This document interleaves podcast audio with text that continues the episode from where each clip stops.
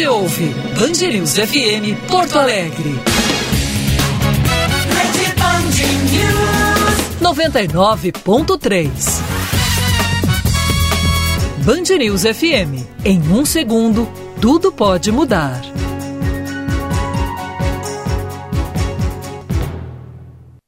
Agora você ouve Band News Porto Alegre, primeira edição. Oferecimento: quando tudo passar, o reencontro com o GNC Cinemas será emocionante.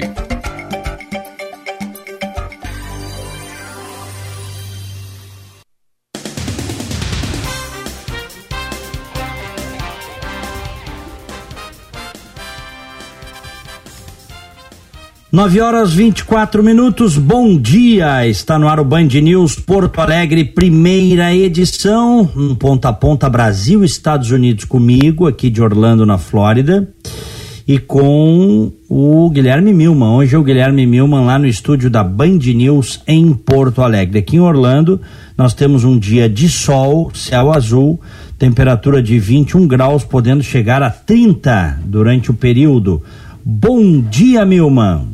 Muito bom dia, Diego. Bom dia a todos os ouvintes aqui da Band News. Eu sou literalmente pé quente aqui. As semanas em que eu estou aqui na Band News faz mais calor em Porto Alegre. Semana passada a gente teve bastante frio e agora então 20 graus e 7 décimos, tempo parcialmente nublado na capital dos gaúchos.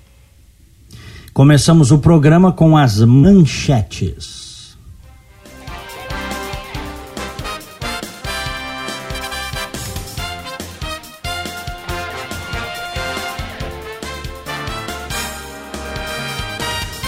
O uso de máscaras já é obrigatório aqui no Rio Grande do Sul desde hoje pela manhã. A medida faz parte do novo modelo de distanciamento social controlado aqui no Rio Grande do Sul, que divide o estado em 20 regiões e cria um sistema de alerta por bandeiras, conforme a taxa de contágio e a capacidade hospitalar local. A atualização do nível de risco de cada região ocorrerá semanalmente. O governador Eduardo Leite evitou fazer previsões sobre o pico da pandemia, mas admitiu que junho e julho devem ser os meses mais difíceis da doença aqui no estado. Uma alteração importante do decreto, que foi publicado nesta madrugada, volta a permitir atividades em clubes esportivos. Com isso, os jogadores da dupla Grenal, que já haviam retomado os treinos na última semana, podem seguir trabalhando com a ocupação de 25% dos seus funcionários. Anteriormente, os protocolos anunciados pelo governador Eduardo Leite determinavam o fechamento dos centros de treinamento. Os atletas já estavam se preparando para retornar a uma rotina de treinamentos em casa. E o diretor-geral da Agência Brasileira de Inteligência, Alexandre Ramagem, e o ex-superintendente da Polícia Federal no Rio de Janeiro, Ricardo Saad, depõem a PF em Brasília nesta segunda-feira. Eles serão ouvidos no inquérito que apura a suposta tentativa de interferência de Jair Bolsonaro na corporação. O inquérito foi aberto pela Procuradoria-Geral da República com autorização do Supremo Tribunal Federal, depois que o ex-ministro da Justiça Sérgio Moro pediu demissão do cargo no final de abril. Ele disse ter sido pressionado por Bolsonaro a fazer mudanças na cúpula da Polícia Federal, Ramagem e Saad, ambos delegados da Polícia Federal, foram citados por Moro em um depoimento de oito horas prestado no último dia 2 em Curitiba. O mesmo aconteceu com o ex-diretor-geral da PF, Maurício Valeixo, que será ouvido na manhã desta segunda também na capital paranaense. Ao todo, o ministro do Supremo Tribunal Federal, Celso de Mello, autorizou a tomada de dez depoimentos no inquérito, todos marcados para essa semana e relacionados às afirmações de Moro. E o lockdown no Reino Unido foi mantido até o dia 1 de junho, mas já há um plano para flexibilização, de acordo com o primeiro-ministro britânico Boris Johnson em um depoimento deste domingo. O primeiro-ministro anunciou o plano de abertura da economia e da sociedade para os próximos dois meses e defendeu o lockdown como medida necessária para evitar uma catástrofe. De acordo com Johnson, a partir do, dia, do próximo dia 1 a primeira fase de reabertura irá permitir que lojas não essenciais abram e que também as escolas voltem à atividade aos poucos. A segunda etapa, que está prevista para julho, será de volta de atividades industriais e mais serviços públicos, mas ainda mantendo regras rígidas de distanciamento social.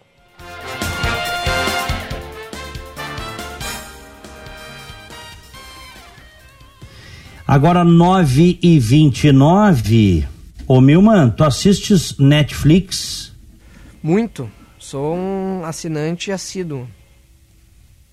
Mas agora, agora, agora na verdade menos, porque né, tá faltando tempo. Apesar da, da, da, da do isolamento, da pandemia, a gente está trabalhando bastante, então tá faltando tempo. Mas é, para jornalista, para jornalista falta tempo nesses, nesses falta. períodos. O né? jornalista né? tá, no, tá na contramão é. aí.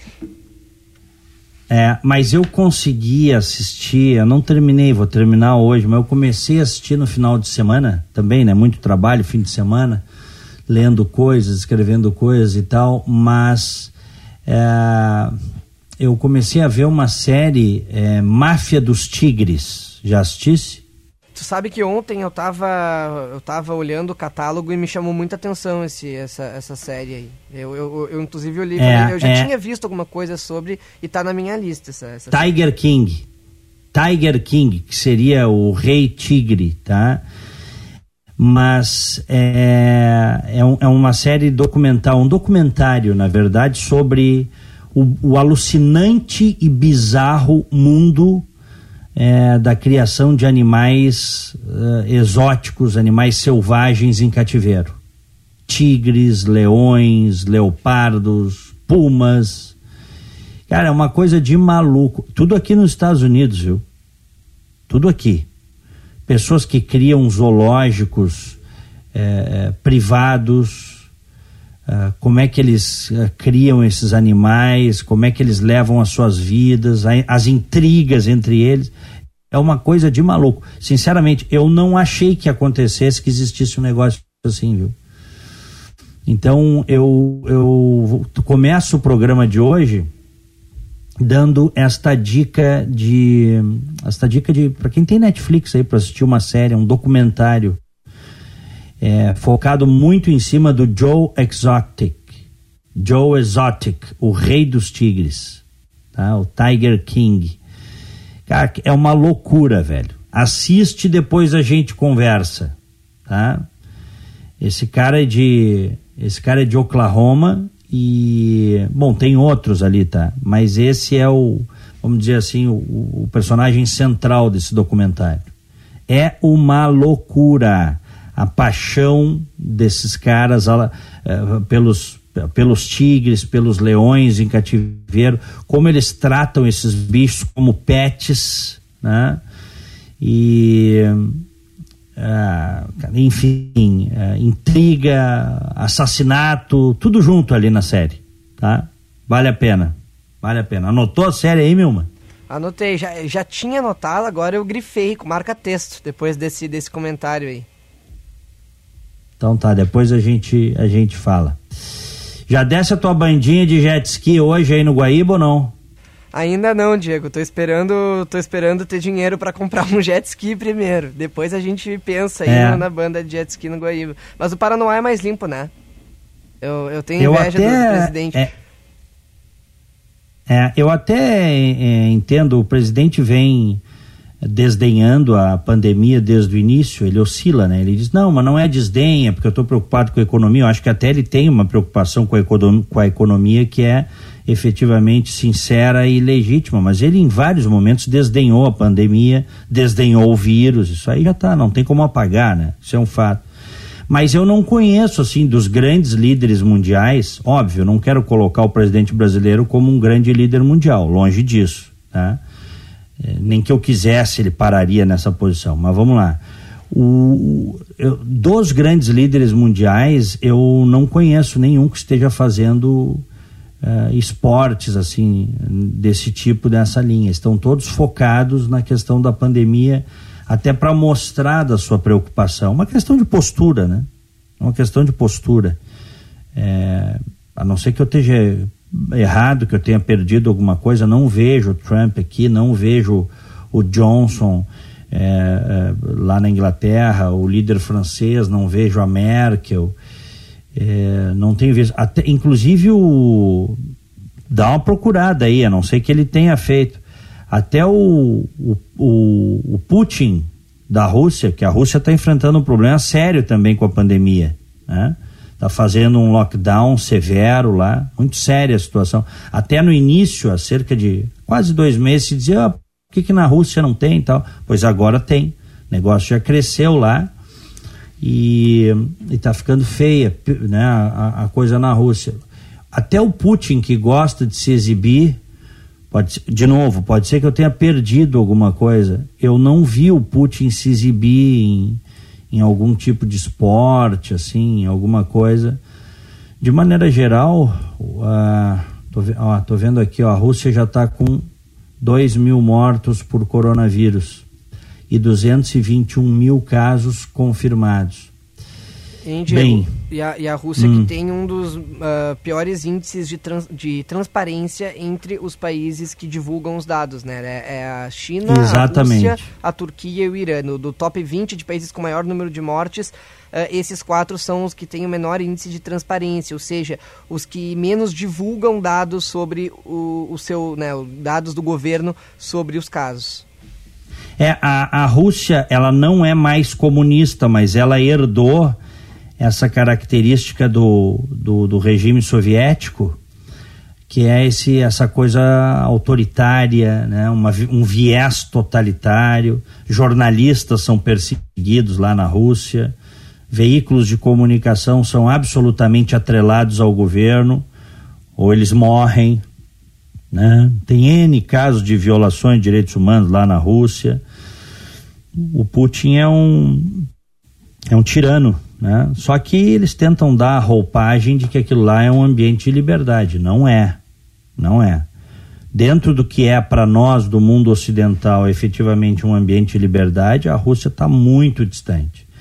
A China, então, nem fala, né? A China, esse número de mortos que a China é, divulgou como ter, sendo números da, da pandemia lá, 4.600 em torno disso, isso aí ninguém acredita, né? Isso aí é brincadeira, né? Só em Wuhan, onde nós conhecemos o, o sentido, o significado da palavra lockdown, sabe-se lá quantos morreram, né? Em Wuhan, onde as pessoas foram proibidas de sair de casa, o governo levava comida, o gente não podia sair na calçada, tá? Na cidade, fecharam tudo. Quem estava dentro estava, quem, né? quem tinha saído saiu, quem não tinha saído tá? Tava fechado. Então foi uma coisa dramática lá. Também eles escondem, escondem muito, né? Mas eu estava dizendo o seguinte: eu não vi nenhum líder assim mundial de relevância se exibir em esporte, ao ar livre. Eu não vi isso. Eu não vi. E nesse final de semana o presidente foi andar de jet ski. Seria uma coisa assim da gente pensar, ah, mas deixa andar de jet ski e tal. Ah, deixa fazer o seu esporte. Que nós estamos falando de alguém que num país como o Brasil, que é um presidencialismo tosco, né? Eu acho tosco esse nosso sistema presidencialista, arcaico. Tenho dito isso há muitos anos. O presidente, que é o chefe do executivo, ele concentra a chefia uh, do governo e a chefia do Estado, né? Então ele tem um, há uma concentração né, da representação, chefia de Estado, chefia de governo. Então, de alguma forma, é uma figura muito importante, né? Eu sou contra esse presidencialismo aí. Eu já fui presidencialista, viu? Mas eu, eu ao, ao, com o tempo, fui me tornando parlamentarista. Me tornei um parlamentarista. E quando a gente fala em parlamentarismo, muita gente diz: ah, mas parlamentarismo com esse congresso aí seria um problema. Só que o parlamentarismo ele, ele, tem que mudar algumas coisas, tem que mudar o sistema eleitoral, você precisa instituir um homem, um voto, que é coisa que o Brasil não tem. O Brasil tem regiões que têm uma maior representatividade do que outras regiões, o que é um verdadeiro absurdo, isso não poderia acontecer. É, o Brasil tem esse sistema eleitoral de lista aberta, que é o pior que existe no mundo, na minha opinião. Tá? Esse sistema que é o que, sistema que a gente vota hoje, certo? Que tem que ter quociente eleitoral, que você vota num, votos de um vão para outro. Né? É, você não tem o voto distrital num sistema melhor, num sistema virtuoso, tem que ter, precisa ter o voto distrital. Pode ser puro, como é o caso aqui dos Estados Unidos, ou pode ser o voto distrital misto, como tem na Alemanha, né? mas precisa ter o voto no distrito, é mais barato, é mais razoável, faz o representante ficar perto das pessoas. Então tem que mudar muita coisa para poder implantar um sistema parlamentarista. Né? Então, infelizmente, nós estamos é, ainda engatinhando nisso. Né? Mas é o melhor sistema. Outra coisa, no sistema parlamentarista, o chefe de governo é normalmente a figura mais proeminente uh, do partido que, que, está liderando, né? do partido que tem a maior parte dos votos e que consegue é, fazer uma coalizão no parlamento. Aí tem o primeiro-ministro. No caso de uma pressão popular, é, é mais fácil tirar o primeiro-ministro. Isso é uma outra vantagem do parlamentarismo. No presidencialismo, você precisa fazer um processo de impeachment, é sempre desgastante para o país, paralisa a economia. É, o Poder Executivo sempre tem é, maneiras de comprar os seus aliados, comprar os aliados, né? é, distribuindo cargos, ou mesmo em dinheiro, como nós vimos no mensalão do Lula. Né? Mas a forma mais é, conhecida de compra de, de, de apoio no Brasil é através da distribuição de cargos, distribuição de benesses, partilhamento do poder. Nós estamos vendo aí a aproximação do presidente Bolsonaro com o Centrão, e não é para aprovar reformas, é para sobreviver. Ele está se aproximando do Centrão para sobreviver, sobrevivência pura. Então aí nós estamos vendo figuras nefastas da política brasileira é, que estão nos braços do presidente, ou o presidente caiu nos braços dessas figuras. Né? Agora parece mentira, né? Eu vivi para ver o Roberto Jefferson, o Roberto Jefferson, um condenado por corrupção, um dos tantos pilantras que infestam a política brasileira, virá apoiador do presidente, um dos grandes defensores do presidente. Parece mentira, né? Parece mentira. E, e, e exaltado, insensado por bolsonaristas, hein? Olha a doideira disso. Um cara que lá atrás, na época do mensalão, livrou Lula livrou Lula. Eu lembro bem quando estourou o escândalo do mensalão, ele disse o seguinte, que o Zé Dirceu, ele apontou o dedo para o Zé Dirceu, o Roberto Jefferson, que na época era chamado de homem-bomba, isso aí faz 14 anos, ele apontou o dedo para o Zé Dirceu, que era o braço direito do Lula, e o cérebro maligno do PT, e ele disse, é, Zé Dirceu, sai daí, sai de perto do presidente, você vai enlamear um homem honrado. O Lula, um homem honrado, imagina. E aí mais, né? Ele depois deu várias entrevistas, o Roberto Jefferson dizendo que o Lula era um homem honrado, um homem limpo, que não sabia do mensalão.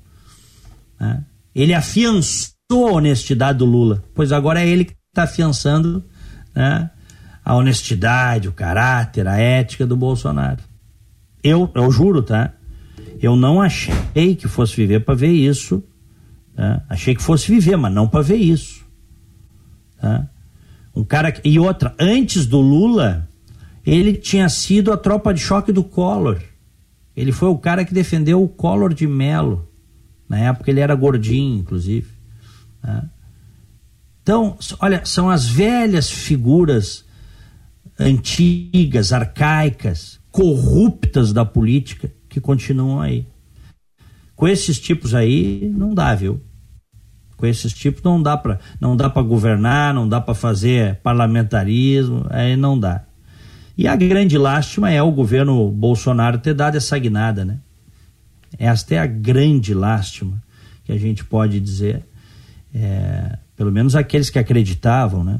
cada vez menos gente. O presidente tem muito apoio, mas uh, eu não tenho dúvida que este, este apoio ao presidente da República e ao governo ele, ele sangra, ele se esvai. Eu não tenho a menor dúvida disso. Podem me cobrar isso que eu estou dizendo, eu venho dizendo.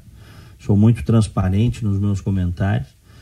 Nesse momento que nós estamos falando aqui, o presidente vai perdendo apoio por uma série de coisas que vem fazendo e outras que deixa de fazer, por tudo junto mas sobretudo porque o, o Bolsonaro fez 55% dos votos e nós não podemos imaginar que esses 55% de pessoas que votaram nele sejam todos bolsonaristas, né? Daqueles que se o Bolsonaro mandasse atirar embaixo do caminhão, o cara se atira com prazer. Tem muitos aí. Não. Não, você tem a coalizão eleitoral, né? O cidadão, o eleitor que, que fez a frente para eleger Jair Bolsonaro, na verdade, uma parte importante dela não era bolsonarista, queria derrotar o PT, tirar o Haddad, tirar o PT do caminho, acabar com quase 14 anos né, de desmandos e roubalheira e desrespeito e alinhamento do país a ditaduras mundo afora. Dizer, o brasileiro estava exausto, exaurido com o banditismo petista. A Lava Jato tirou muita gente da frente, enfraqueceu muitos partidos, e ao contrário do que alguns dizem, ah, isso foi culpa da Lava Jato, do Moro, eles destruíram a política. Não. A política se autodestruiu. Bastava não ter roubado. Se os caras não tivessem roubado, se os partidos não fossem bandidos, corruptos, e os seus líderes, né, ou boa parte dos seus líderes, nós teríamos outros nomes para fazer frente. E aí o eleitor poderia, quem sabe, é, é, não se abraçar em Jair Bolsonaro. Mas quem chegou, vamos dizer assim, limpo, que não foi pego pela Lava Jato, foi o Bolsonaro. Com um discurso também, que naquele momento foi um discurso que carreou muita gente em apoio. Aí veio a história da facada, ele sofreu o atentado, isso também mexeu muito com o brasileiro, acabou consolidando um percentual e aumentando ainda mais o seu percentual de votos e ele acabou ganhando a eleição com 55% dos votos. Mas vejam, o Haddad fez com tudo, com todas as maldades que o PT fez, o Haddad conseguiu 45% dos votos. De maneira que não fosse essa coalizão de pessoas, em torno do então candidato Jair Bolsonaro, o PT talvez tivesse vencido a eleição. Se fosse o Lula, então nem fala. Tá me ouvindo aí, Milma? Tô te ouvindo atentamente. Aqui. Tá, é porque como eu tô na internet, às vezes pode dar uma quedinha. Não, não, né? tô, tô, tô, tô, te ouvindo. Qualquer coisa, é. a gente. Se tu começar a ouvir a trilha, é porque caiu. tá bom. Mas aí é o seguinte: é, imaginem, senhoras e senhores, é, se não existisse a Lava Jato, eu tenho falado isso nos últimos dias, se não existisse a Lava Jato, se não existisse o Sérgio Moro, o Lula não teria sido criminalizado como bandido que é, o Lula teria chegado limpo na eleição de 2018 e teria vencido a eleição. Então, pessoal, se o pessoal gosta de falar em salvadores, tem, eu já vi gente dizendo aí, ah, o Bolsonaro nos salvou. Não, não, menos, menos. Se o, eu não gosto desse, desse termo, assim, nos salvou, né? Tudo que aconteceu foi porque o povo se mobilizou, houve muita pressão popular, o povo, né, a, a população, setores expressivos da população desembarcaram do petismo e passaram a fazer a oposição, a pressionar seus representantes, a pressionar a própria justiça, a justiça foi muito pressionada. Se é para falar em, em, em, Salvador, ah, o Bolsonaro nos salvou, não, então vai antes. Tem um cara que nos salvou antes, então, que foi o Sérgio Moro. Eu, de, de novo, eu não gosto disso, tá? Não gosto desse negócio salvador da pátria, mas vamos lá. Ah, mas se tem alguém que salvou, antes foi o Sérgio Moro. Bolsonaro não teria vencido a eleição não fosse o Moro, tá? Não fosse o Moro aplicar a, a, a letra fria da lei num delinquente chamado Lula. Não só no Lula, né? É, tem muita gente aí que, que ele pegou e não pegou mais gente até porque não deixaram. O pessoal diz, ah, mas por que, que não prendeu o Aécio? Né? Não prendeu o Aécio porque na época o Aécio era senador, havia uma comoção, uma exigência, uma cobrança muito grande, porque o Aécio é um sujeito bandido, é um corrupto, é um tucano corrupto, e o, o Aécio, houve uma blindagem. Tanto a, o Senado da República quanto o Supremo Tribunal Federal blindaram o Aécio, mantiveram o foro privilegiado do Aécio Neves Com o foro tá privilegiado não dá. Aécio que está envolvido. É, não dava para prender. Sim, agora ele foi ele foi indiciado pela Polícia Federal é, pela por, por sacanagens lá na, na cidade administrativa de Minas Gerais quando ele era governador. Se fala num superfaturamento de mais de 740 milhões de reais. Tem delator aí que diz, né? Teve delator da Odebrecht que disse, inclusive o representante da Odebrecht lá em Minas, disse que foi feito um acordão lá para que as empreiteiras ganhassem, ou seja, uma licitação direcionada, um negócio bilionário que foi aquela construção lá da, do centro administrativo de Minas, né? chamado Cidade Administrativa. Mas por que que o Moro não prendeu o Aécio Neves? Porque houve uma blindagem. Com foro privilegiado, ninguém pode ser preso por um juiz de primeira instância, ainda que federal. Né? Então, é, é bom, enfim, por que que acabei é, indo para isso, tá? Para falar o que que compôs esse 55% de apoio ao Bolsonaro, tá? Nesse 55% de apoio ao Bolsonaro tem, óbvio, aqueles que se tornaram bolsonaristas, fanáticos, aqueles bolsonaristas mais bolsonaristas médios, né, que que apoiam o governo, mas que conseguem conviver com a divergência.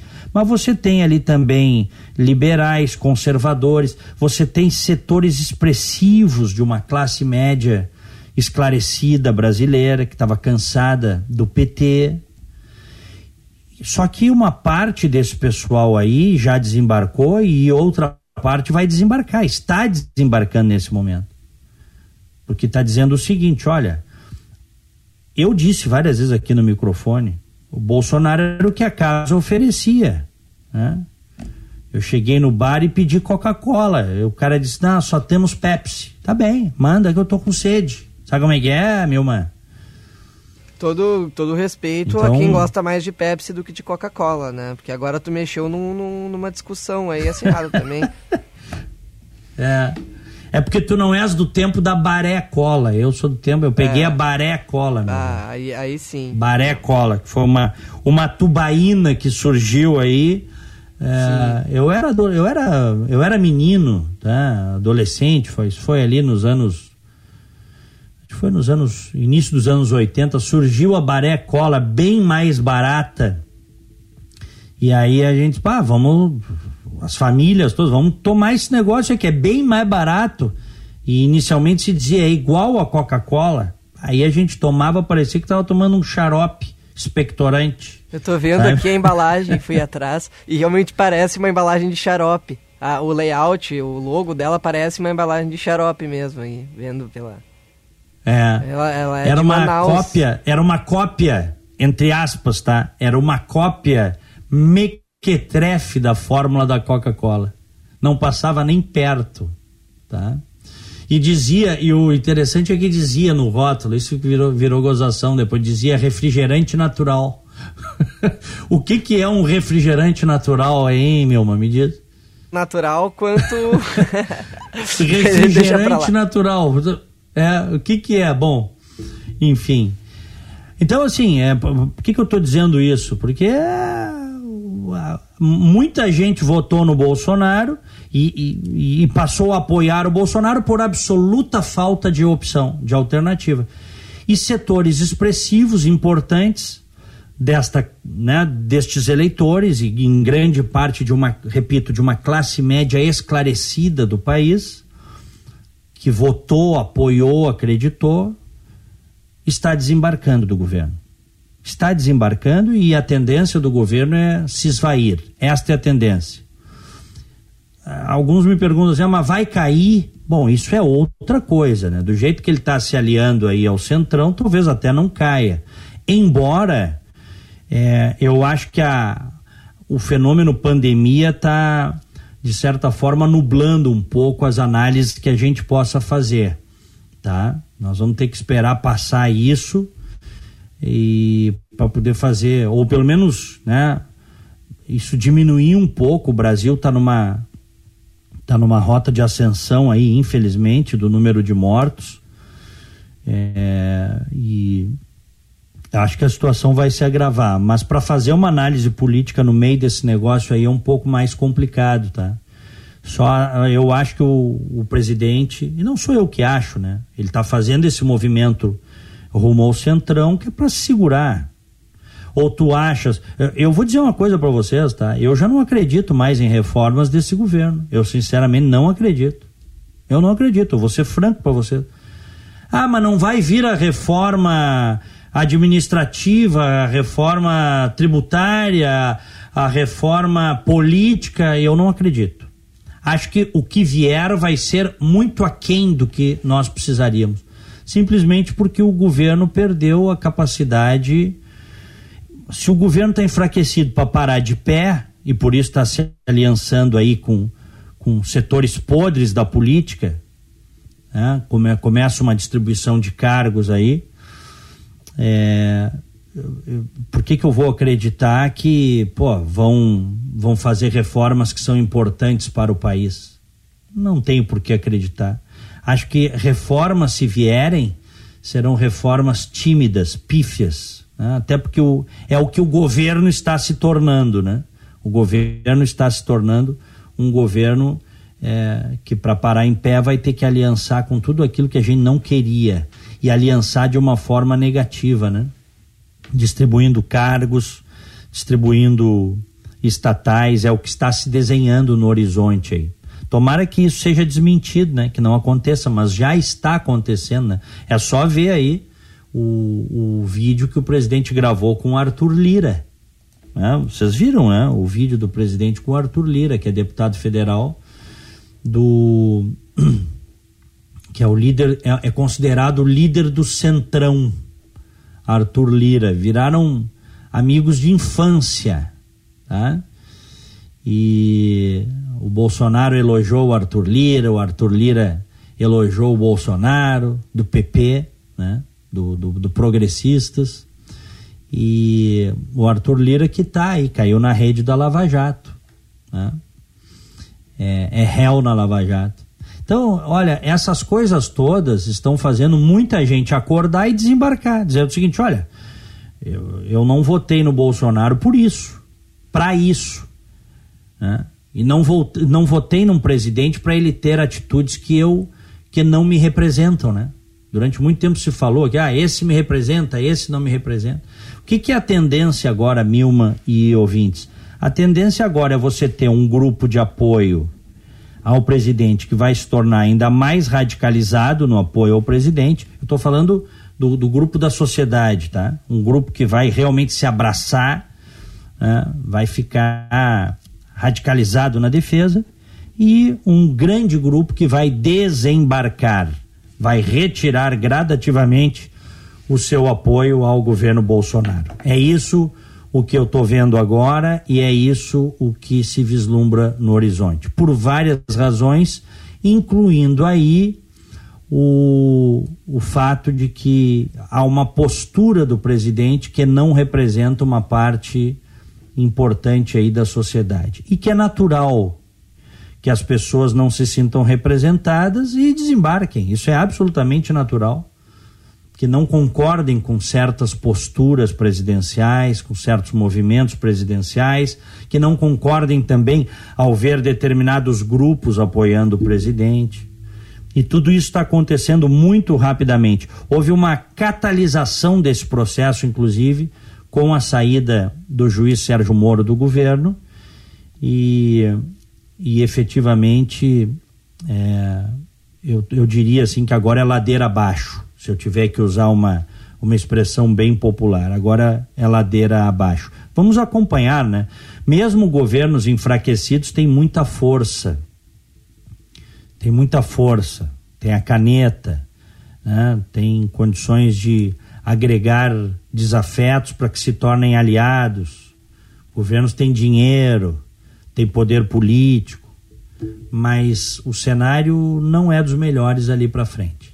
Começo essa segunda-feira fazendo essa breve, tá? Poderia ficar aqui falando horas, esta breve análise uh, do que estamos vivendo e do que nos espera uh, aí pela frente no Brasil. Faltando um minuto para as 10, aqui em Orlando, 22 graus. Porto Alegre, neste momento, 21 graus. O ministro da Economia pede novamente que o presidente vete o ponto que autoriza o aumento salarial a funcionários públicos. Vamos a Brasília. Natália Pazzi. O ministro da Economia, Paulo Guedes, afirmou que seria um equívoco brutal não vetar o trecho do projeto de ajuda aos estados que libera reajuste salarial para os servidores públicos. A versão inicial do projeto, que destina ajuda financeira da União a estados e municípios, tinha o congelamento dos salários dos servidores. Durante a tramitação no Congresso, parlamentares incluíram no texto categorias que poderiam ter o reajuste.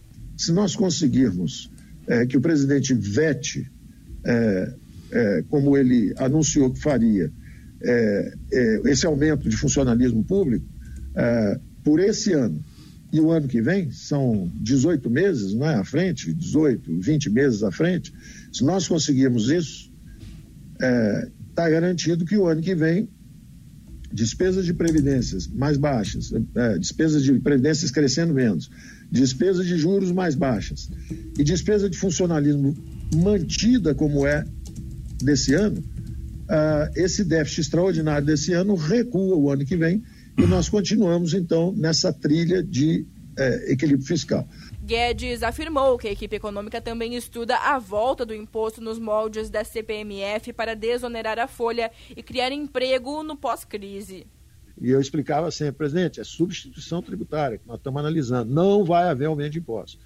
Então, criar impostos novos para aumentar a carga tributária não será o nosso governo.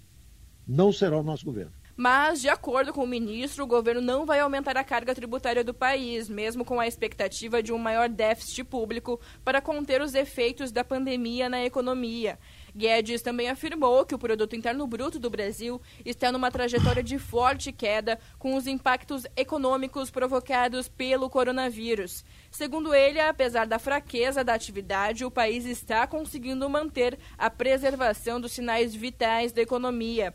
A Secretaria do Tesouro Nacional já estimou que o rombo nas contas do setor público consolidado deverá se aproximar de 600 bilhões de reais neste ano, o equivalente a cerca de 8% do PIB.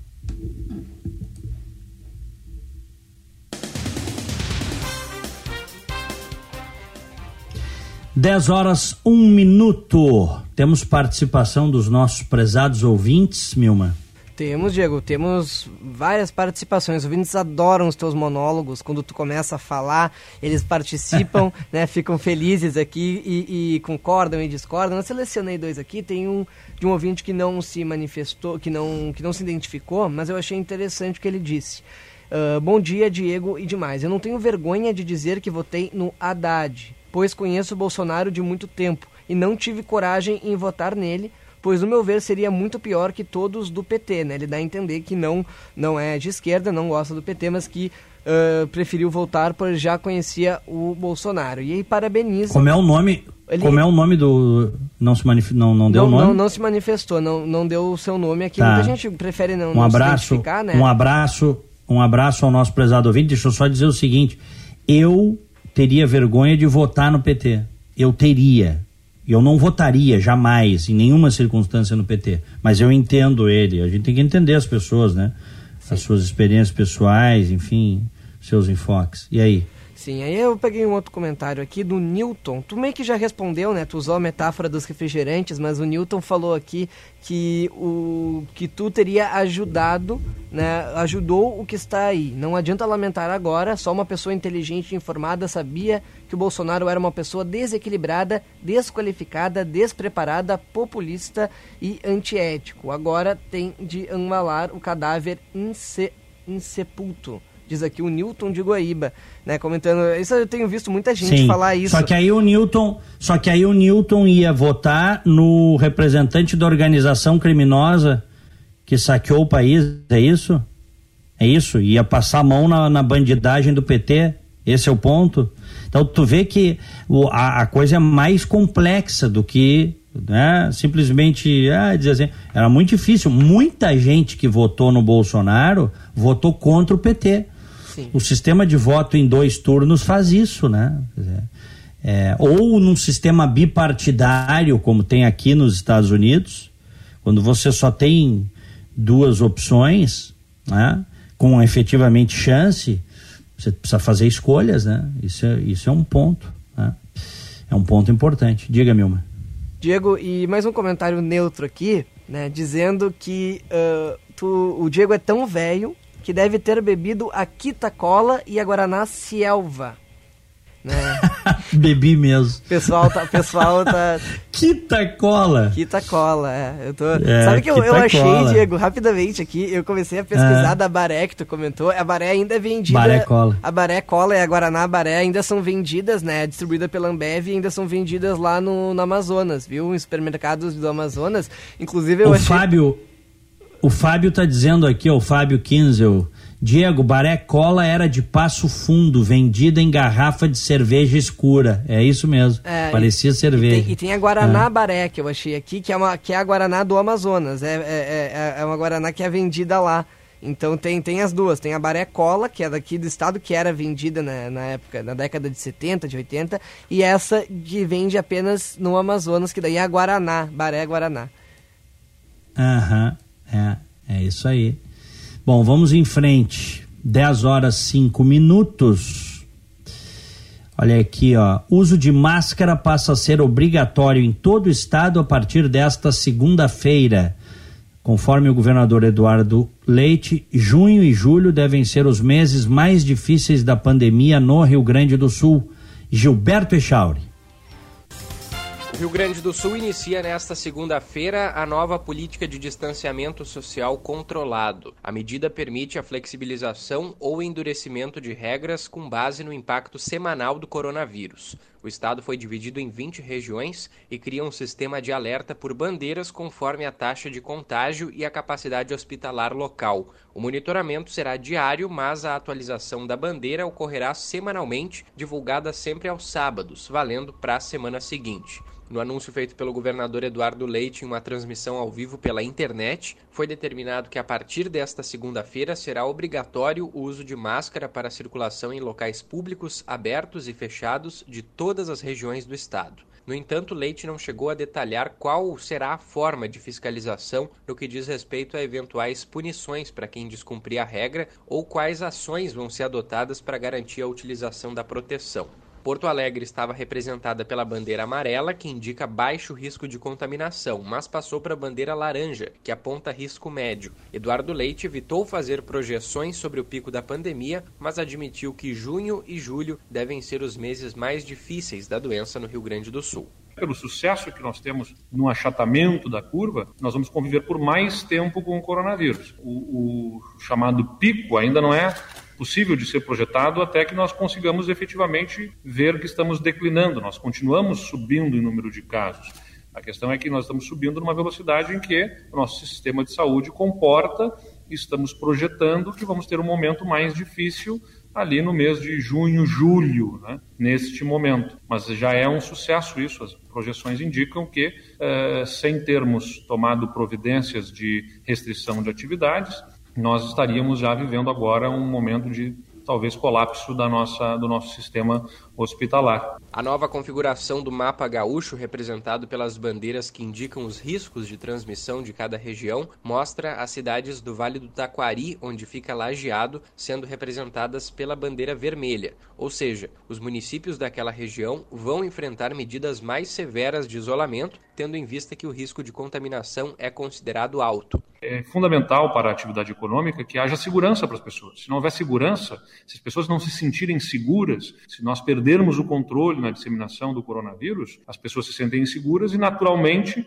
há pressão social para deixar de circular e isso gera colapso econômico. Passo Fundo, na região norte, que esteve em situação semelhante a Lajeado com bandeira vermelha, passou para a bandeira laranja. Com Porto Alegre sendo representada pela bandeira laranja, os treinamentos da dupla Grenal ficariam suspensos. No entanto, uma alteração no texto permite que os trabalhos ocorram com 25% da capacidade máxima dos CTs e em locais abertos, nas cidades de bandeira amarela e laranja. Portanto, assim como o Grêmio Internacional, alguns clubes do interior do estado Estado também poderão retomar as atividades físicas seguindo as regras de limpeza e higienização. 10 horas 8 minutos, aqui em Orlando, 22 graus. Em Porto Alegre, 21 graus neste momento. Devido à estiagem, a economia gaúcha deve crescer menos do que a média brasileira. A soja será o produto mais afetado em termos econômicos. Eduardo Oliveira. A estiagem que afeta o Rio Grande do Sul desde o ano passado tem causado prejuízo aos agricultores gaúchos. Dados da Defesa Civil apontam que 377 municípios estão sendo afetados pela falta das chuvas e pelo menos 364 já decretaram situação de emergência. O economista Rodrigo Feix explica que, em um primeiro momento, o impacto vai se dar na produção e, por consequência, na renda dos produtores. Esse impacto, então, ele, ele se transfere tanto para as economias regionais aqui no estado, onde a soja, o milho, o fumo estão localizados, né, sob a forma de redução de demanda uh, junto ao comércio local, mas também como uma redução da oferta de matéria-prima para a indústria de transformação, para a agroindústria do Rio Grande do Sul. Aqui no estado, a indústria de alimentos é a, a principal atividade industrial, então também tem um impacto é, substancial é, na indústria. Os maiores prejuízos são na agricultura e na pecuária. A produção de grãos deve cair pela metade. O economista afirma que a tendência é que a economia gaúcha cresça menos do que a brasileira em função da estiagem. O impacto da estiagem é majorado no Rio Grande do Sul porque aqui a participação da agropecuária uh, no PIB é aproximadamente o dobro da participação desse setor no Brasil. Então, nós temos também um impacto uh, maior, né, considerando os impactos adicionais né, da própria pandemia ao longo do ano. O agronegócio responde por cerca de dois terços das exportações do Rio Grande do Sul e essa redução da oferta da matéria-prima também deve ser impactada pela falta de chuvas. Rodrigo Feix destaca a soja como o principal produto afetado em termos econômicos no Rio Grande do Sul. A, a soja ela é um produto principalmente de exportação, mais de 80% é, da soja produzida no território gaúcho é voltada ao mercado internacional, sob a forma do grão, do farelo é, ou do óleo, mas também gera impactos na cadeia agroindustrial local, né, na, na agroindústria para a produção de rações, é, óleos vegetais comestíveis ou mesmo para o biodiesel. Além do Rio Grande do Sul, no estado do Paraná, a estiagem também transformou a paisagem e já causa prejuízos.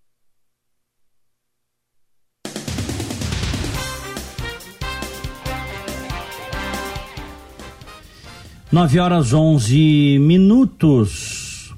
Seguimos. Olha aqui, ó. É uma crise lá em Santa Catarina, porque o seguinte.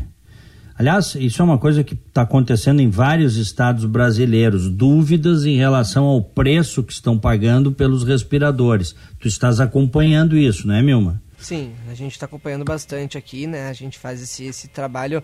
Uh, como aqui na Band News a gente fica responsável pela, pelas praças de Porto Alegre e também de Florianópolis. Então a gente está acompanhando bem de perto toda essa, essa questão aí em Santa Catarina, né? É, e, bom, então vamos rodar aí. A gente tem a reportagem da Gabriela Plentes. Após saída do secretário da Saúde, chefe da Casa Civil do governo catarinense também é exonerado. Trocas são decorrentes de investigação que apura irregularidades na aquisição de respiradores para o Estado. Gabriela Plentes. O secretário da Casa Civil do governo de Santa Catarina pediu exoneração do cargo por conta do caso da compra de respiradores no estado. Na visão do chefe da pasta, Douglas Borba, o afastamento é necessário para a realização da defesa e contribuição com as investigações. Em nota oficial, a Casa Civil catarinense ainda apontou que o secretário pretende evitar prejuízos à imagem do governo, já que foi citado no processo. A acusação do Ministério Público do Estado diz respeito à aquisição de 200 respiradores por 33 milhões de reais pagos antecipadamente. Conforme o Procurador-Geral de Justiça, Fernando da Silva Comim, existem indícios que o procedimento feito com dispensa de licitação seja fraudulento. Eles ocorreram num processo de compra fraudulento, desprovido de formalidades mínimas e de garantias necessárias à segurança da operação, como, por exemplo, a existência de carta-fiança ou seguro-contrato, ou qualquer outra garantia que o vale. É possível dizer que o pagamento antecipado ele foi um elemento fundamental para a obtenção da vantagem patrimonial ilícita em prejuízo ao erário público. A empresa responsável pela operação, a Secretaria de Estado da Saúde, ela, é bom ressaltar, ela não tinha capacidade para realizar a operação. Até agora, a ação identificou crimes envolvendo corrupção de agentes públicos, falsidade ideológica em documentos oficiais, criação de empresas de fachada e lavagem de dinheiro. Em nota, o governador Carlos Moisés afirmou que o executivo catarinense está colaborando e apoia formal e operacionalmente a operação. Neste final de semana, uma força-tarefa formada pelo Ministério Público de Santa Catarina, Tribunal de Contas do Estado e pela Polícia Civil realizou 35 mandados de busca e apreensão em 12 municípios catarinenses.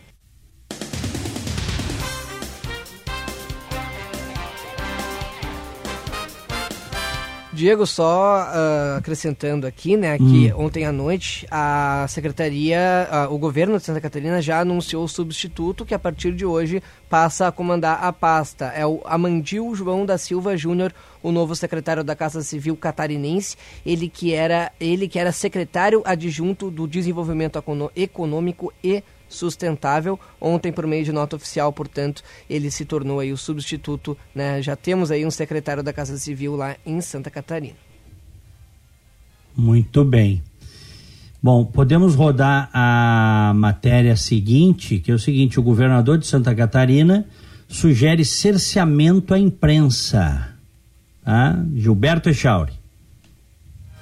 O governador catarinense Carlos Moisés justificou as medidas que vêm sendo tomadas em Santa Catarina para enfrentar a pandemia do coronavírus e defendeu seu governo no episódio da polêmica compra de 200 respiradores por 33 milhões de reais. Moisés admitiu que a operação foi realizada quando o Estado vivia um momento de verdadeiro desespero com a necessidade de ampliar a capacidade de atendimento de UTI. Santa Catarina já contava com as restrições ao convívio social impostas e com o temor de que a importação de respiradores da China não fosse possível. Nós estávamos em desespero na primeira quinzena de março. Não vai chegar, os Estados Unidos já está bloqueando carga, era um desespero. Se me dissessem que tinha dentro de uma casa 100 ventiladores, mas que eu só podia ver depois, era possível que a gente desse o dinheiro para ir lá olhar, porque a gente não sabia o que ia acontecer e a gente pensava, poxa, eu sacrifico o empresário, faço o fechamento do Estado. Se eu não conseguir equipar a rede pública e privada de saúde para socorrer, eles vão dizer: tu cometeu dois crimes, né?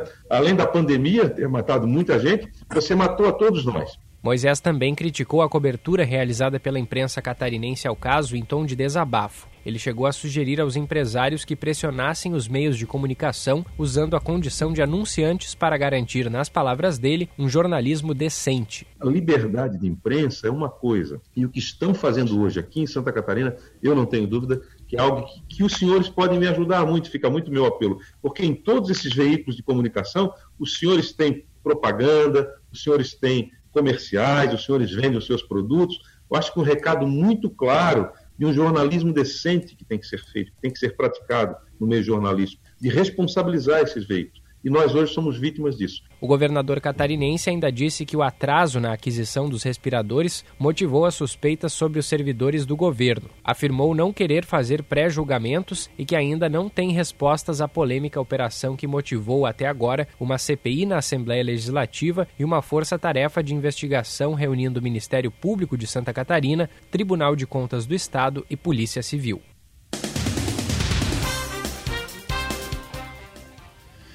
Muito bem, 10 horas 18 minutos. Vamos distribuir os abraços do dia. Bom dia!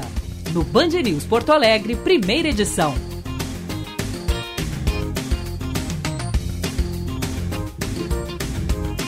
Aniversariantes de hoje, recebam o nosso abraço, recebam o carinho do primeira edição. Ana Cristina Brenner, parabéns para Ana. A Bruna Miguel a Manuela Tomasi, Juliane Monteiro Araújo, a Andréa Greco, o Zé Starosta, a Isolda Valadares e o Laerte Romeira. Parabéns. E ontem fez aniversário o Pedro de Césaro, lá do IEE. Parabéns pro Pedro.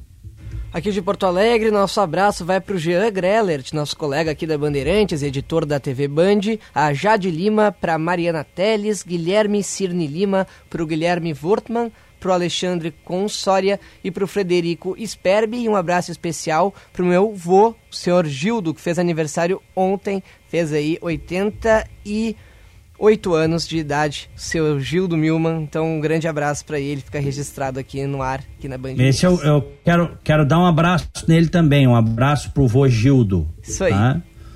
Um abraço pro vô Gildo. 10 e 19, eu vou me despedindo agora, vou, ali pra, vou ali para Rádio Bandeirantes, tá? Agora às 10 e meia tenho 90 minutos num ponta a ponta com o César Cidade Dias. Tá bom, Guilherme? Valeu, Diego. Então tá, amanhã a gente se vê, né? Não nos vemos, amanhã, amanhã a gente, a se fala. Se, amanhã a gente se fala. Todos aqui em algum momento depois das nove. Um grande abraço, ótima semana, fiquem com Deus. Tchau. Valeu, Diego. Grande abraço. Ele que volta amanhã aqui no Band News, primeira edição.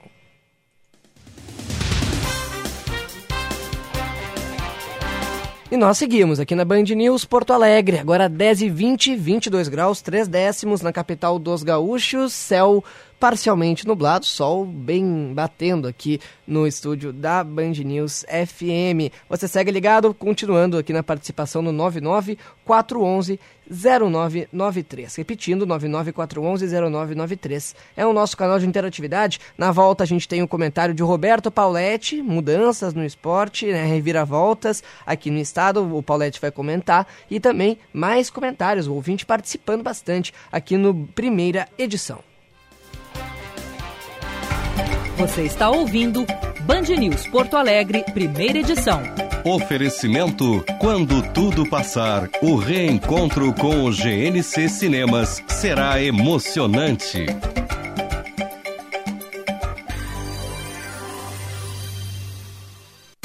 Drops de luxo com Paulo Kieli.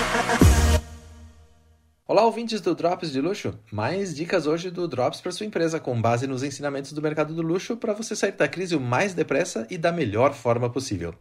Você tem ouvido constantemente falar em Big Data e da importância de coletar as informações sobre os hábitos de consumo dos seus clientes, mas ao mesmo tempo preservar a tão valorizada privacidade. No momento, falar em Big Data parece ser algo fora de propósito quando outros inúmeros fatores estão em jogo, como a sobrevivência, por exemplo. Big Data tem funcionado bem para a geração de entidades não humanas, como o clima, a aviação, equipamentos agrícolas e outros. No entanto, para empresas como as do luxo e outras que precisam construir relacionamentos humanísticos e de longo prazo com seus clientes, a Big Data não tem ajudado muito. Segundo uma declaração de Peter Novak, diretor de pesquisas do Google, ah, não se conseguem algoritmos melhores, apenas consegue-se mais informação. Mais informação derruba algoritmos espertos, porém, melhor qualidade de informações consegue derrubar as mais simples. Estudos mostram que nas informações dos clientes das empresas, a maioria estão incompletas, corrompidas, irrelevantes e muitas vezes obsoletas. A oportunidade do momento não é Big Data, e sim os três R's da informação, ou seja, relevante, rica e real time, ou seja, atual. Faça um diagnóstico na sua empresa, saiba quem são e como são os seus clientes e descubra quais as chances que você tem de servi-los melhor, principalmente nessa época. A atual moeda da economia digital não é o Big Data, é a confiança.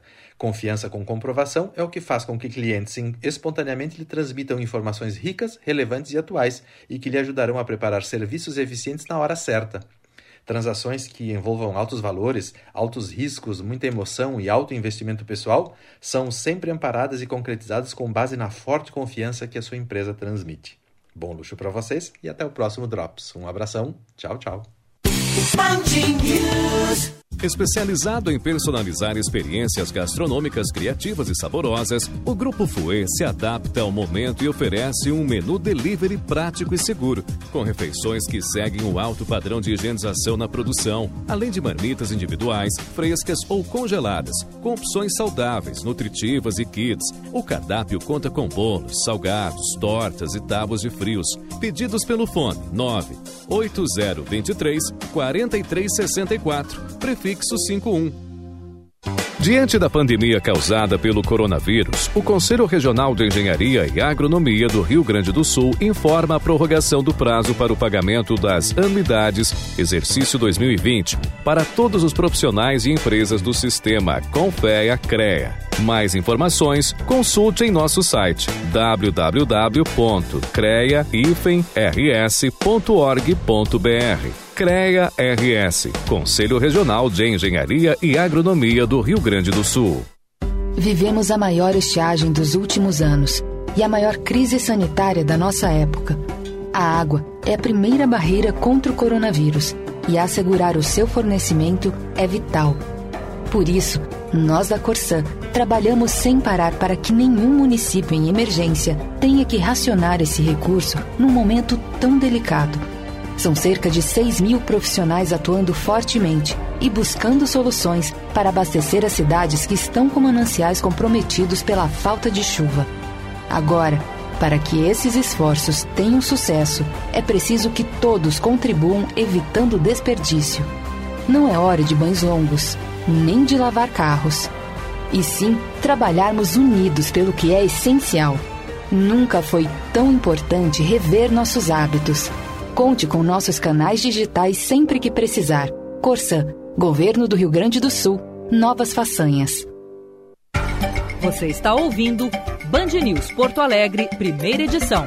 Oferecimento: quando tudo passar, o reencontro com o GNC Cinemas será emocionante.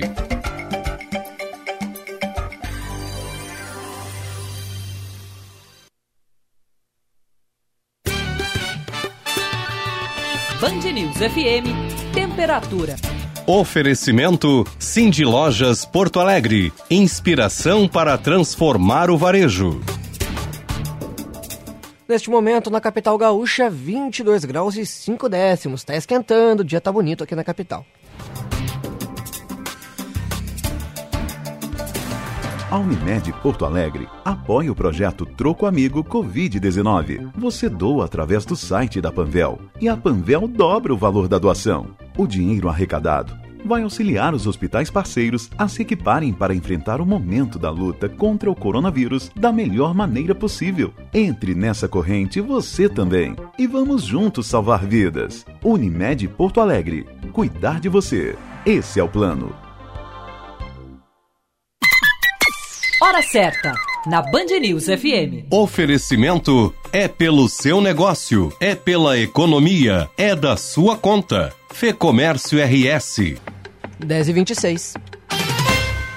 Sua empresa utiliza o ERP Proteus e o fechamento contábil, fiscal e folha de pagamento não são realizados dentro do prazo legal e sua controladoria enfrenta desafios nesses ambientes? Então conte com a TDF Gestão Contábil. Garantimos qualidade, prazo e reporting junto ao corpo diretivo para tomadas de decisões. Atendemos no seu ERP Proteus a nível Brasil, com matriz em Porto Alegre e filial em São Paulo. Ligue 3325 9134 ou 51 995 562520.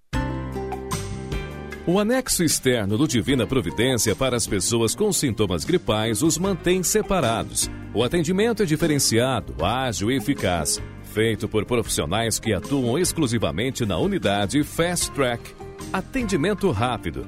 A unidade funciona das 7 às 19 horas, todos os dias. Divina Providência. Cuidado amoroso à vida.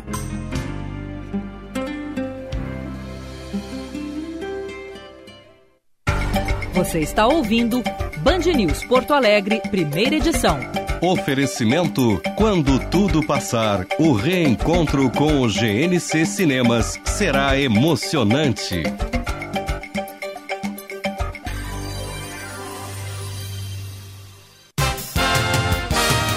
10 horas 28 minutos, estamos de volta aqui no Band News Porto Alegre, primeira edição, nesta bela manhã de segunda-feira, 22 graus 6 décimos e um pouquinho mais tarde hoje aqui no primeira edição. Esportes, na Band News FM. E uma madrugada de reviravoltas na situação da dupla Grenal e de demais clubes do estado gaúcho que pode ser decisivo para o futuro do futebol aqui no estado, né, Paulette? Muito bom dia. Tudo bom, Guilherme? Tudo certo. o primeiro movimento do governador ele levou levou-nos a pensar que haveria um retrocesso total, especialmente no futebol. Mas agora ele retrocedeu e entendeu que o trabalho que os dois clubes vêm fazendo é um trabalho exemplar, um trabalho seguro. E eu, desde o início, eu venho falando aqui, por mim, o Campeonato Gaúcho reiniciaria em três sedes, Bento Gonçalves, Porto Alegre e Pelotas, já em junho. Não deve acontecer, mas pelo menos o governador entendeu isso, retrocedeu e os clubes seguem treinando, seguem se preparando. A ideia do presidente Marcelo Medeiros, eu não sei até se vocês já não comentaram, o, o Guilherme, a ideia do presidente Marcelo Medeiros é muito interessante. Ele quer acabar o Campeonato Gaúcho esse ano, usando os CTs de Grêmio Internacional. Os clubes do interior viriam para cá, ficariam no hotel, sairiam fardados, jogariam e voltariam para o hotel, sem contato com ninguém, sem público. E o campeonato de 2021 ele quer antecipar para esse ano, para liberar 2021 para o brasileiro, Copa do Brasil, Libertadores. É uma ideia, é uma ideia a ser pensada porque nós também temos falado muito sobre isso aqui. Dificilmente esse ano teremos campeonato brasileiro enquanto houver essa conflagração do vírus em São Paulo, Rio de Janeiro, Pernambuco, Fortaleza, que são, que são é, é uma rota de clubes de primeira divisão. Eu nem falo no Pará, nem falo no Amazonas, porque eles não têm clubes da primeira divisão, apesar de terem na, na Série B e na Série C. Então, o Campeonato Brasileiro esse ano não deve sair, a Libertadores não deve sair. A solução encontrada pelo, pelo Marcelo Medeiros é muito, é muito criativa, porque daria de volta o produto futebol para os patrocinadores e para os detentores dos direitos, no caso a Globo, e da, de outra forma liberaria o ano de 2021. Não sei se vai vingar, é mais uma das tantas ideias que nós temos ouvido. O Paulette. Sim. Ah, uma dúvida que eu fiquei nessa ideia do, do presidente Medeiros é o seguinte, né? Se teria dois campeonatos gaúchos neste ano, teriam que ter também né, uh, rebaixamentos e promoções neste ano. Então, deveria, uh, deverá ter também divisão de acesso e segundona nesse mesmo Prova método? Provavelmente o modelo dele seja para todos. Ele não entrou nesse detalhe porque ele está preocupado, a gente sabe, qual é a preocupação dele? É receber o dinheiro da Globo, que tem os direitos do, do Campeonato Gaúcho. É óbvio que eles querem receber o dinheiro. Então essa, esse detalhe não foi colocado da, da divisão de acesso e nem do rebaixamento. Mas eu creio que isso não vai interferir, porque isso aí é um, é um campeonato paralelo que poderia acontecer tranquilamente em 2021. Esse ano aqui, sim, que a solução provavelmente será não ter rebaixamento e não ter acesso. Tá certo então, Paulette. Tá bom, vamos, um vamos ficar, vamos... Perfeito, um abraço até amanhã. Vamos ficar na expectativa, né? O futebol aí com seus desdobramentos. O futebol nunca foi tão atrelado a decisões políticas neste momento. Políticas no sentido, sempre foi atrelado a decisões políticas, mas no sentido de uh, institucional do governo, né? No nosso governo estadual, do governo municipal, né? O, o, o, as decisões em campo nunca foram tão dependentes do que acontece aí nos poderes uh, legislativo, executivo e judiciário. Então a gente vai acompanhar, segue acompanhando aqui na Band News FM a expectativa para a volta do futebol. Na Alemanha vai voltar agora, né? Nesse próximo fim de semana na Alemanha já vamos ter futebol e a gente vai poder acompanhar aqui no Brasil um futebol ao vivo, termos aí a volta do futebol em tempo real.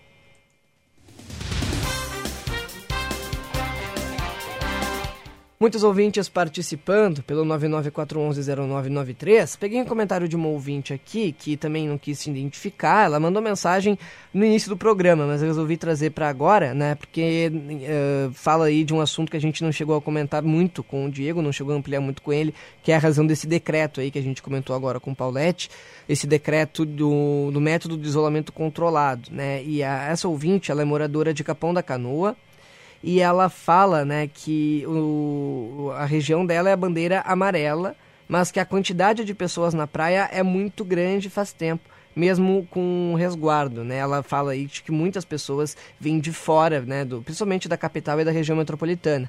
Ela quer entender melhor a questão das bandeiras, né? Porque tem uma população fixa de mais ou menos 50 mil pessoas, mas no final de semana a população aumenta e muito.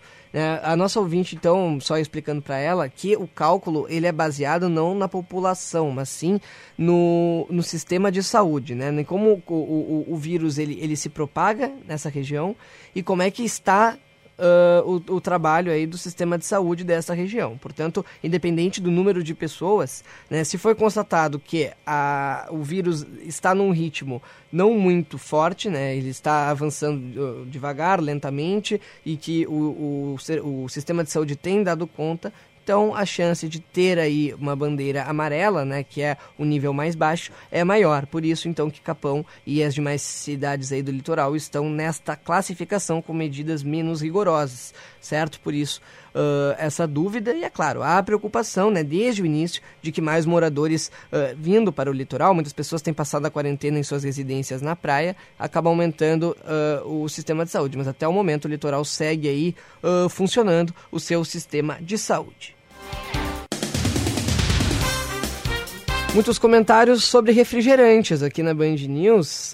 O, um refri natural aqui, o nosso ouvinte, Celso de São Leopoldo, participou bastante hoje também, falando aqui né, que um refri natural é um suco de Guaraná mais bicarbonato de sódio, referindo aí a, ao a Guaraná Baré, ao, ao Guaraná Baré lá de, de Amazonas, e tem a Coca, a Baré Cola, que era vendida aqui no estado, né? Então, o nosso o comentário aqui também. Muitos ouvintes, viu? Muitas pessoas mandando suas mensagens. Muito obrigado mais uma vez por sua participação. Vamos ver aqui o Newton de Guaíba mandando mensagem. O Newton já tinha participado aqui, né? O Cláudio também mandando um abraço pro meu avô muito legal, viu? Mais um abraço pro seu Gildo aí que merece. Grande, colorado, seu Gildo Milma. Bom, a gente vai para mais uma pausa. Antes disso, a gente tem aqui no edição o um comentário de Ana Cássia Henrich e o seu Espírito dos Negócios.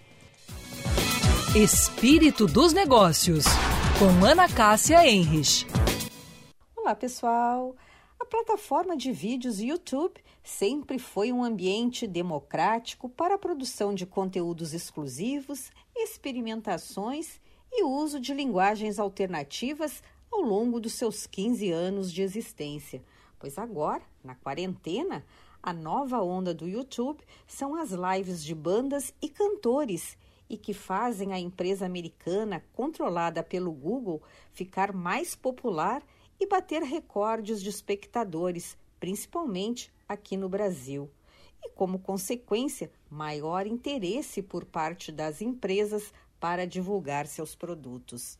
Das cinco lives com maior audiência da história da plataforma no mundo, incluindo todas as modalidades, entre games, esportes e música, quatro são de artistas brasileiros. Também houve crescimento na busca por outros conteúdos na plataforma, como exercícios em casa e receitas caseiras. Uma boa semana a todos. Você está ouvindo Band News Porto Alegre, primeira edição. Oferecimento: quando tudo passar, o reencontro com o GNC Cinemas será emocionante.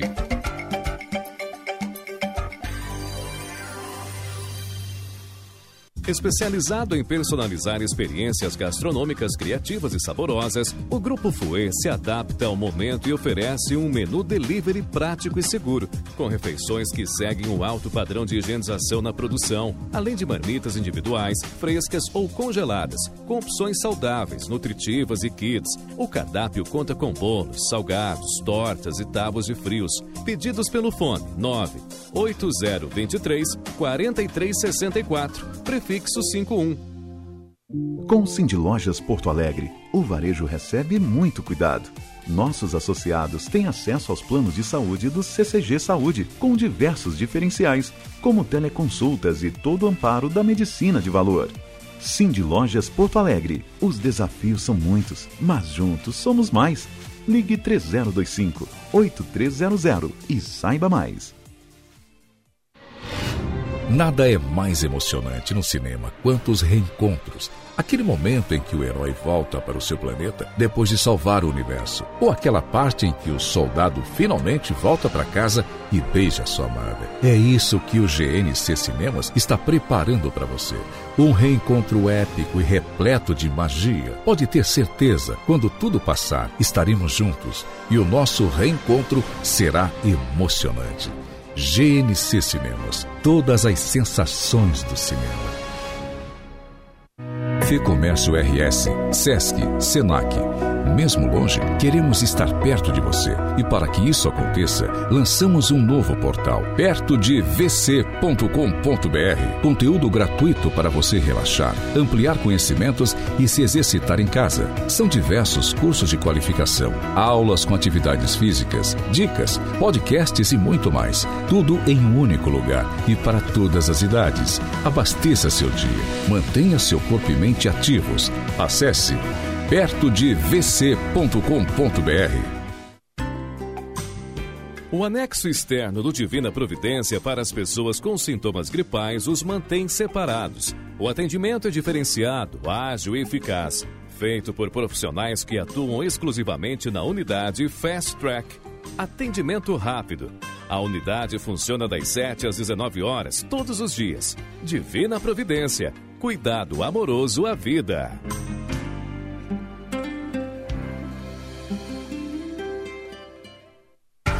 Você está ouvindo Band News Porto Alegre, primeira edição. Oferecimento: quando tudo passar, o reencontro com o GNC Cinemas será emocionante.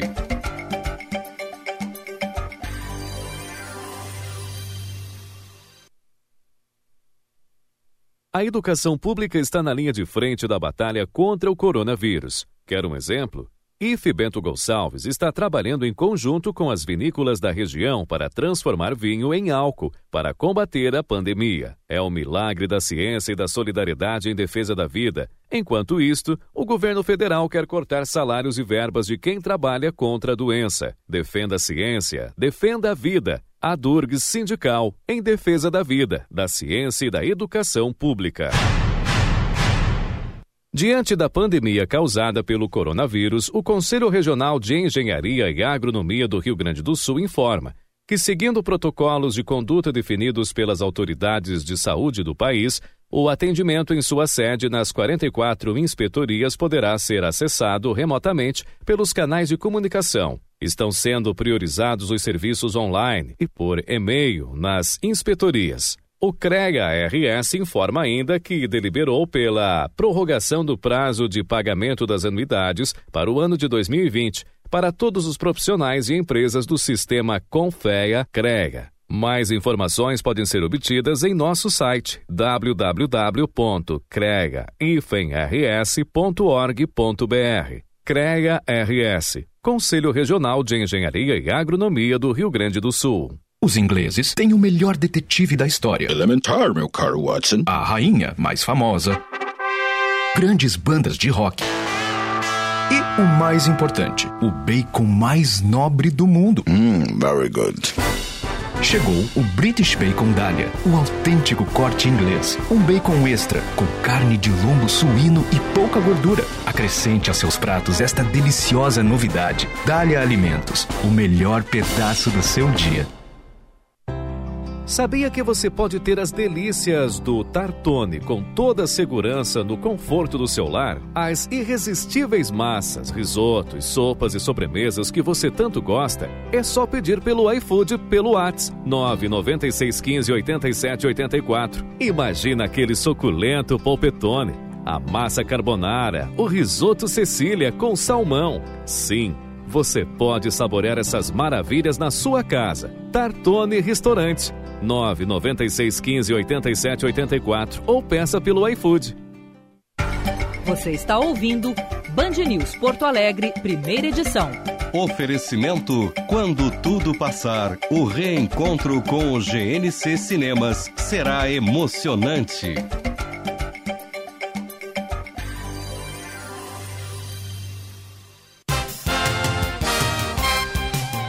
10 horas 43 minutos, subindo a temperatura agora 23 graus, na casa dos 23 graus. Vamos então com as informações do trânsito aqui, na, aqui no Band News primeira edição. Seu caminho.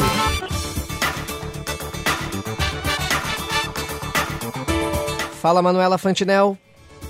Oi, Guilherme. Nesse momento, destaque é para trânsito complicado pela BR-290.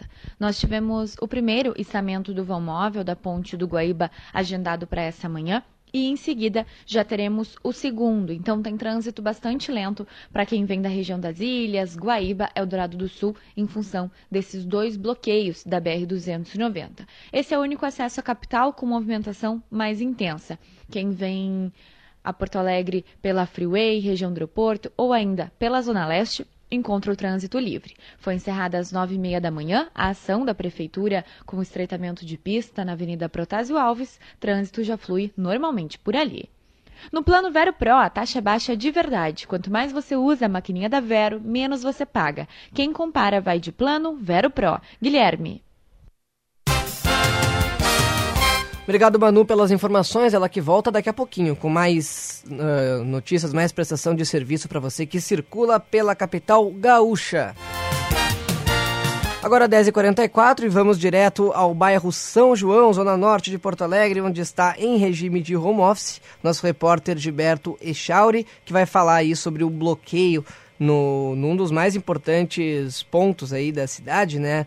Eh, que, que foi bloqueado nesse final de semana. Gilberto Echauri tem mais detalhes. Muito bom dia, Echauri. Bom dia, Milman. Bom dia para os ouvintes do primeira edição. Pois é, o viaduto dos Açorianos, aqui na área central de Porto Alegre, está interditado e vai permanecer assim por tempo indeterminado. A prefeitura decidiu bloquear o local para garantir a segurança das pessoas depois de uma inspeção identificar graves anormalidades estruturais na extremidade sul. O viaduto já havia tremido em janeiro deste ano durante a passagem de um bloco de carnaval, mas na época a prefeitura informou que o local apresentava condições estruturais normais. O município já contratou uma empresa para realizar um projeto de recuperação estrutural que deve durar cerca de 60 dias. A partir desse projeto, será tratada a realização da obra, que vai resultar na maior intervenção ao longo aí dos 47 anos de existência do viaduto dos Açorianos. Conversei mais cedo, Milman e ouvintes, com o secretário de Infraestrutura e Mobilidade Urbana de Porto Alegre, o senhor Marcelo Gazem, e ele explicou que existe a possibilidade de o trânsito no viaduto ser liberado apenas para veículos leves, mas isso vai ocorrer somente a partir de um escoramento que vai ser realizado sob a estrutura do encontro sul do viaduto. Vamos ouvir o secretário. Nós estamos trabalhando, e já essa semana, para ver a possibilidade de fazer um escoramento sobre essa estrutura do Encontro Sul e verificar se fazendo esse escoramento a gente consegue fazer uma liberação parcial. Quanto tempo eu vou demorar para fazer o escoramento ou quanto tempo eu vou demorar para fazer essa contratação, não sei te dizer hoje, mas obviamente a nossa ideia é fazer o mais rápido possível se essa solução realmente trouxer né, esse conforto de liberação de veículos leves. Os serviços para a execução desse projeto começaram no último dia 4 de maio e vão ter um investimento de aproximadamente 84 mil reais. É claro que essa interdição do viaduto gera uma série de bloqueios no trânsito e alguns desvios precisam ser realizados pelos condutores. A nossa equipe de monitoramento do trânsito, com a Manu Fantinel e com a Júlia Fernandes, vai atualizar o nosso ouvinte a respeito dessas mudanças, desses desvios que precisam ser feitos e um último destaque ainda sobre a questão da mobilidade. As duas paradas de ônibus ali do trecho, que ficam uma em cada sentido, estão sendo desativadas temporariamente, enquanto os coletivos e lotações eh, terão que realizar esses mesmos desvios dos carros. Guilherme. Obrigado, Gilberto Echauri, pelas informações. Ele que volta a qualquer momento, diretamente do seu estúdio móvel lá do bairro São João, na Avenida Benjamin Constant. Gilberto Echauri, que essa semana ficará em regime home office, enquanto eu fico na companhia de vocês até a sexta-feira, aqui na Band News FM. Semana que vem, troca logística. Gilberto aqui na Band News e eu lá da minha casa, meu estúdio móvel do bairro Petrópolis. Fiquei devendo para vocês também a boa notícia do dia. Oferecimento Conheça Meu Médico Online. A telemedicina da Unimed Porto Alegre. Boa notícia do dia de hoje é lá da Austrália. Pesquisadores australianos desenvolveram um material feito a partir de celulose das árvores para matar vírus, entre eles o coronavírus. O produto poderá ser utilizado em máscaras e até como filtro de ar condicionado. O professor Thomas Rainey, da Universidade de Tecnologia de Queensland, que fica lá no país da Oceania, acredita que usando o material biológico natural, né, que é a celulose, é possível fazer um filtro contra o vírus que pode funcionar em múltiplas aplicações, das máscaras de, até, da, desde as máscaras individuais até filtros industriais para sistemas de ar-condicionado. Além disso, ele é tão poderoso que pode funcionar como proteção anti-poluição porque captura partículas nanométricas presentes na poluição do ar. Então aí, mais uma iniciativa científica positiva no mundo, né? Vamos esperar, tomara que que, que, ajude, qualquer iniciativa já é muito importante para combater este vírus. Essa foi a boa notícia do dia de hoje.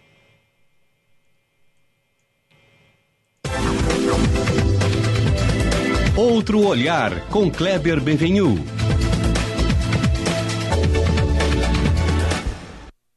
Eu tenho observado nascer um novo tipo de fanatismo no Brasil, o fanatismo dos moderados. É um grupo de analistas, jornalistas e políticos que auto se definem numa posição moderada. E aí passam a carimbar tudo o que não venha deles como sendo fanatismo. O outro é o fanático. Claro que tem fanatismo de direita, tem fanatismo de esquerda, mas tem também fanatismo dos moderados. Tem ficado claro isso. Porque vejam, olhando desde o Olimpo desses que se imaginam como moderados, tudo o mais é fanatismo. Ora, qualquer opinião que não flerte um pouco com um lado, um pouco com o outro, já é descredenciada mesmo sem ser ouvida. Percebem? Então eu pergunto: onde está mesmo o fanatismo será?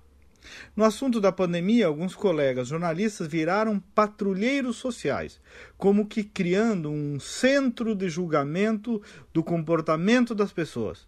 Aonde isso vai parar? Aonde esse ímpeto de determinar o certo e o errado na vida do outro quer chegar? Moderação significa encontrar a medida exata, o equilíbrio, e claro que isso a princípio é uma virtude. Mas olha, gente, não nos enganemos. O mundo também precisa dos posicionados, dos que rompem paradigmas, dos que não se preocupam tanto com a aparência social. Moderação, ótimo, mas moderação com o erro, ruim. Moderação com o crime, ruim. Moderação com a corrupção, ruim. Isso já estava lá no Evangelho, seja quente ou seja frio, porque os mornos serão vomitados. Vomitados. Então, cuidado. Claro que eu não quero e nem defendo e nem sou que todo mundo saia tendo posições extremistas. Só estou tentando mostrar que a virtude nem sempre está em cima do muro. E ninguém tem direito a fazer patrulha social invocando esse clichê, porque senão também vira um fanático. Vamos discutir o conteúdo das coisas em vez de descredenciar as pessoas por preconceito retórico. Bom dia e até amanhã. Você está ouvindo Band News Porto Alegre, primeira edição.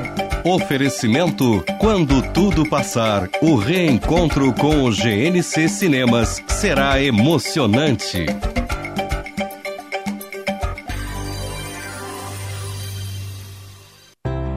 Sabia que você pode ter as delícias do Tartone com toda a segurança no conforto do seu lar? As irresistíveis massas, risotos, sopas e sobremesas que você tanto gosta? É só pedir pelo iFood pelo Whats 99615 8784. Imagina aquele suculento polpetone, a massa carbonara, o risoto Cecília com salmão. Sim, você pode saborear essas maravilhas na sua casa. Tartone Restaurante 996 15 87 84 ou peça pelo iFood. O anexo externo do Divina Providência para as pessoas com sintomas gripais os mantém separados. O atendimento é diferenciado, ágil e eficaz, feito por profissionais que atuam exclusivamente na unidade Fast Track. Atendimento rápido. A unidade funciona das 7 às 19 horas, todos os dias. Divina Providência. Cuidado amoroso à vida.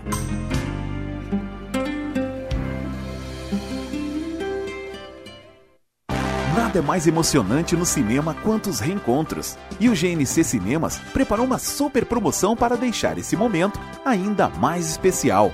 Na compra antecipada de seis ingressos da sessão normal ou três de sessões 3D, mais três pipocas pequenas, você paga apenas 48 reais. Compre agora com preço especial e aproveite quando esse reencontro de cinema acontecer. Promoção válida até 15 de maio. GNC Cinemas. Todas as sensações do cinema.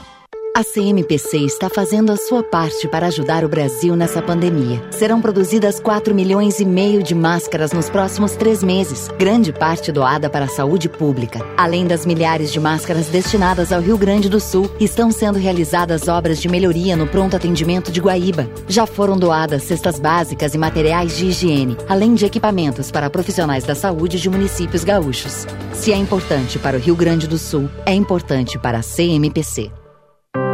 FMP, onde o direito nunca para. Considerada a melhor faculdade privada de direito do sul do país, com nota máxima pelo MEC e presente no ranking Estadão entre as sete melhores faculdades de direito do país. Faça sua pós-graduação à distância. São diversas opções que você pode consultar no site fmp.edu.br. Estude na única instituição a receber duas vezes consecutivas o selo da OAB Recomenda. FMP Direito para a Vida. Você está ouvindo Band News Porto Alegre, primeira edição. Oferecimento: quando tudo passar, o reencontro com o GNC Cinemas será emocionante.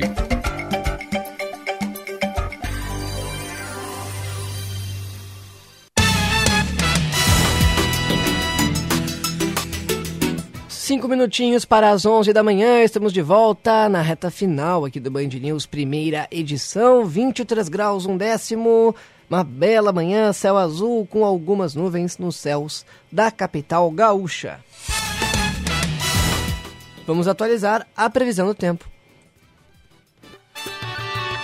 Band News, tempo. Hoje tem previsão de chuva na maior parte do estado. Os maiores volumes devem ser registrados na região oeste, região central e sul. Nas demais áreas, pode ter pancadas de chuva isoladas. No decorrer do dia, também pode ter períodos de melhoria. A mínima é de 9 graus em Caxias do Sul, 13 em Uruguaiana e 17 em Porto Alegre. À tarde, a máxima pode chegar a 29 graus na capital, 26 em Erechim, 25 em Alegrete e 22 em Bagé. Amanhã, a frente fria vai continuar atuando e tem previsão de chuva em grande parte do estado. Da Central Band de Meteorologia, Jennifer Casagrande.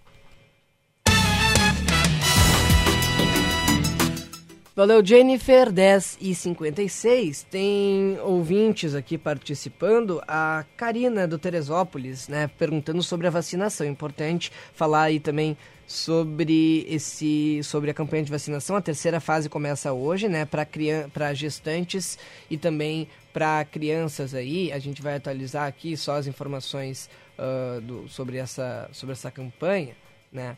que crianças de seis meses a menores de seis anos, também grávidas, podem participar e também uh, puérperas e pessoas com deficiência a partir dessa fase. A Karina está perguntando informações sobre os pontos de vacinação. A Karina, que é lá do Teresópolis, eu, eu tô dando uma olhada por aqui. A gente tem algumas farmácias parceiras na região ali, próxima ao bairro Teresópolis. Está na Avenida Cavalhada, né, do número 2221 e também na Avenida Juca Batista, número 510.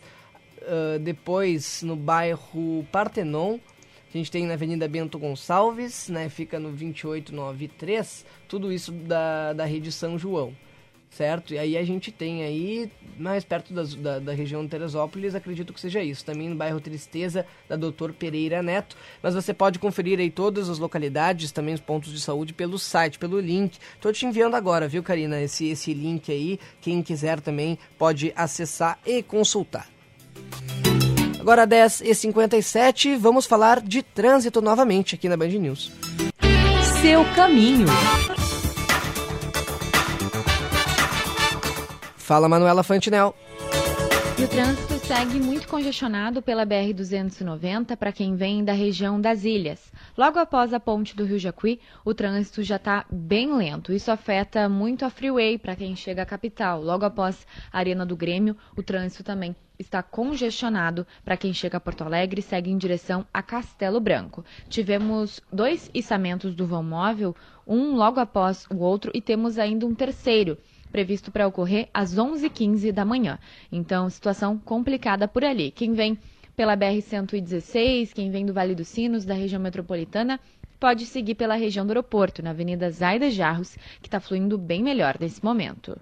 Coronavírus, não deixe que ele viaje com você. Juntos vamos vencer essa pandemia. CCR, viva seu caminho. Guilherme.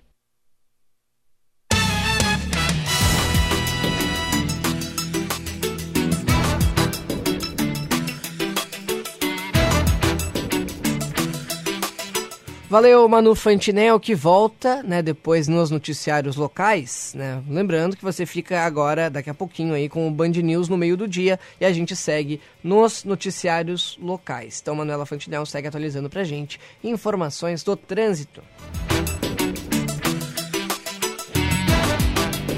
Mais alguns destaques desta manhã de segunda-feira. Três pessoas morreram em um acidente na BR-116 em Vacaria, sendo uma das vítimas uma criança de 8 anos. A colisão ocorreu na noite de domingo, na altura do quilômetro 44, e deixou outros seis feridos. De acordo com a Polícia Rodoviária Federal, um, ano, um Uno perdão, com placas de Vacaria travegava no sentido Caxias do Sul-Vacaria quando invadiu a pista contrária e colidiu frontalmente com um Voyage. O condutor do Uno e uma passageira morreram no local. Ainda uma criança de 8 anos foi encaminhada com ferimentos graves para o Hospital Nossa Senhora da Oliveira, da cidade de Vacaria. Contudo, ela não resistiu aos ferimentos e veio a óbito. Outras duas pessoas no mesmo carro foram socorridas. O motorista do Voyage e outros três passageiros foram encaminhados com ferimentos para o mesmo hospital. E a partir de hoje também a tabela horária dos ônibus de Porto Alegre é ampliada em função do aumento da demanda de passageiros. As linhas 375, 429, 433, 439, 473 e 525 são operadas pelos consórcios Mais e Via Leste e passam a operar novamente no horário de entre pico, das 9 da manhã até as 4 horas da tarde. Além disso, desde a semana passada, as linhas 398, R31, 110, 111, 209, 210 211, 211, perdão, 281 e o 2632 passam a operar, passaram a operar com alguns em algumas viagens com veículos articulados que têm aí maior capacidade de transporte. Ficamos por aqui, portanto, no Band News primeira edição. Eu permaneço nos locais até meio-dia e amanhã estamos de volta. Eu aqui, Diego Casagrande de Orlando, e você participando pelo nosso canal de interatividade. Muito obrigado mais uma vez pela sua participação. Uma ótima semana para todos nós.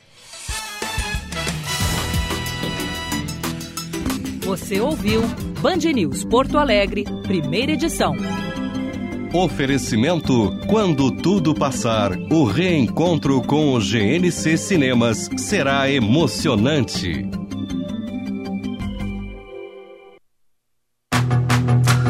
Band News FM. As notícias atualizadas o tempo todo. A reportagem em tempo real. Análise sem clichês. Jornal